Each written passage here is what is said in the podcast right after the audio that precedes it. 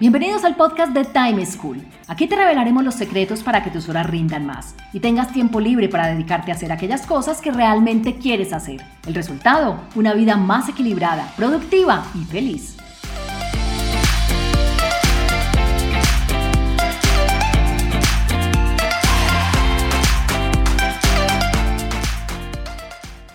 Hola, soy Juan Pablo Lema, un inquieto por la productividad y un estudioso del manejo del tiempo.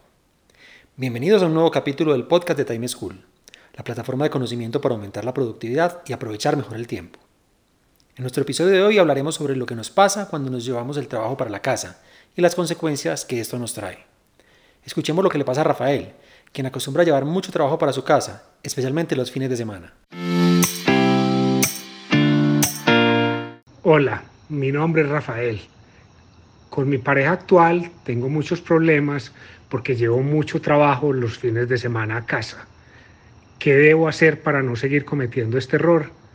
Espero su consejo. Muchas gracias. Lo que nos cuenta Rafael es la manifestación de una situación que ya se le salió de control. Porque cuando nuestras parejas, nuestros hijos o nuestros amigos nos hacen un reclamo por el, el, poco tiempo que les estamos dedicando, significa que es una situación repetitiva, que no es algo nuevo. Lo que pasa es que llegaron a un punto en donde de verdad ya no nos toleran que les digamos que son súper importantes para nosotros, que los queremos, pero a la hora de la verdad no les dedicamos tiempo.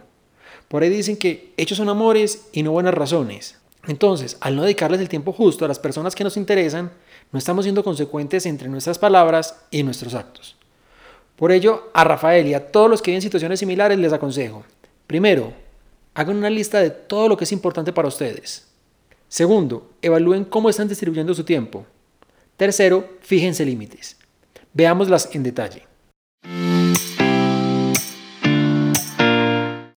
Para que no nos pase algo como lo que le pasa a Rafael con su pareja, lo primero que debemos hacer es identificar todo aquello que es importante para nosotros. Hay que identificar tanto personas como actividades. ¿Qué personas pueden ser importantes para nosotros? Los papás, la pareja, los hijos, los amigos.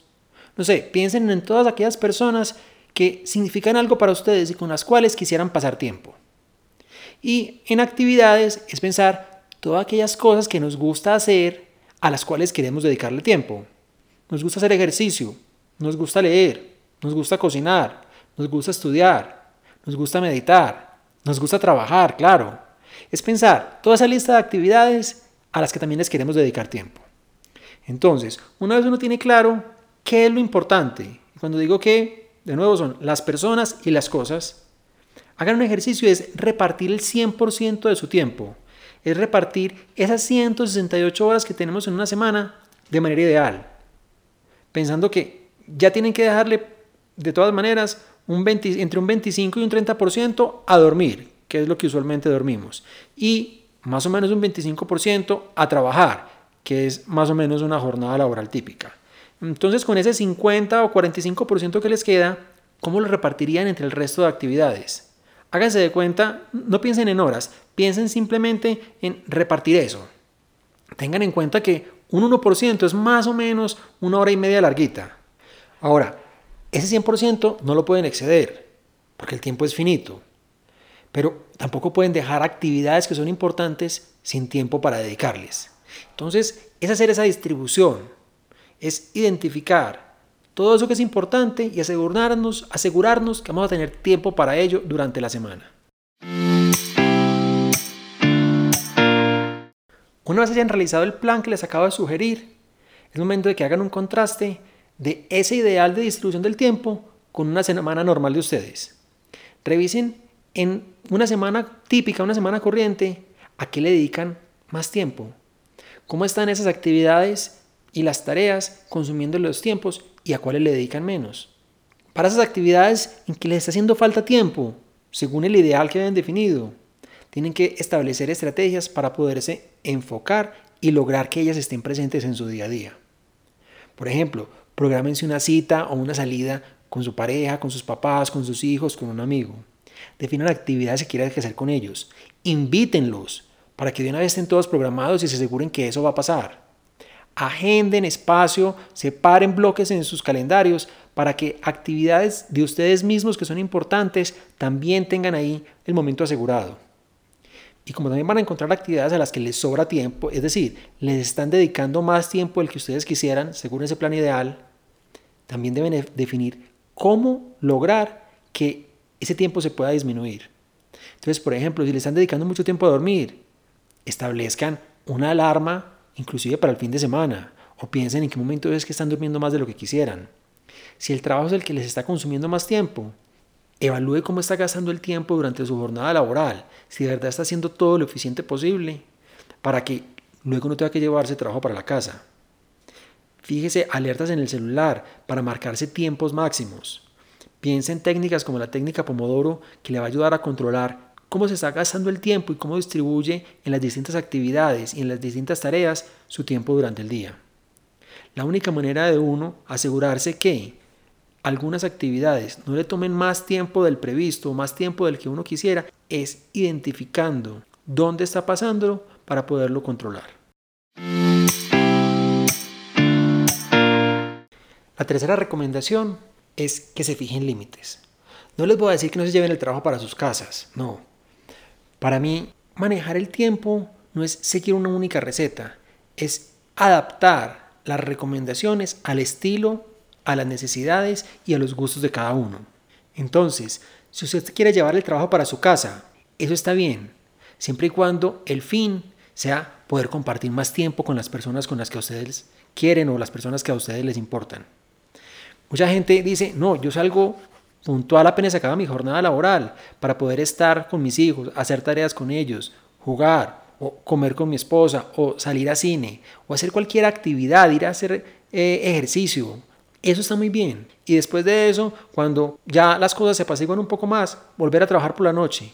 Si a ustedes eso les gusta y les funciona, háganlo, porque lo van a hacer con la tranquilidad de saber que están dedicándole tiempo a otras personas, a otras cosas que a ustedes les importan. Si igual a usted le gusta llevarse trabajo para el fin de la semana, como nos decía Rafael, hágalo. Quizás para poder trabajar o adelantar trabajo bien temprano en la mañana antes de que los otros se levanten. Pero que no sea la excusa para robarle tiempo a sus actividades personales, a su pareja, a sus hijos, a sus amigos. No dejen que ninguna actividad les robe tiempo para otras que son verdaderamente importantes. El balance entre la vida laboral y la vida personal que tantas personas promulgan solo se logra si nosotros queremos que se dé. Esto no depende del trabajo, esto no depende de nuestros, de nuestros jefes. Uno tiene que comportarse como un jugador y no como una víctima. Cuando uno dice, no, es que mi trabajo es así, no, es que mi jefe me pide que hagamos esto, que hagamos lo otro, no, es que tengo que estar disponible todo el tiempo, simplemente le está entregando a los demás el poder de controlar sus vidas. Las cosas siempre se pueden hablar, siempre se pueden negociar. Uno debe establecer esos límites. Pero si en últimas, después de conversarlo, después de tratar de negociarlo, no se pudo cambiar, también es decisión nuestra quedarnos en ese trabajo, quedarnos en ese ambiente que nos roba tiempo para lo importante y dejar que sea otro el que gobierne nuestras vidas. Todos tenemos semanas con picos, todos tenemos semanas con más trabajo, pero no todas las semanas son igual de ocupadas. Entonces, si en una semana se nos va la mano, así como le pasa a Rafael, tengámoslo claro para que en la otra lo podamos compensar. No dejemos que se nos vuelva una costumbre. Miren, dedicarle tiempo a todas las cosas que queremos depende de nosotros mismos. Por ello los invito a, primero, hacer una lista de las actividades y personas que son importantes para ustedes. Segundo, evaluar cómo están distribuyendo su tiempo entre las personas y las actividades importantes. Tercero, fijarse límites para que unas actividades no absorban el tiempo de las otras. Pongan lo que les digo en práctica. Si no cambian la forma como están haciendo las cosas, ¿cómo van a esperar obtener resultados diferentes? Eso es todo por hoy. Los espero en un próximo capítulo. Chao.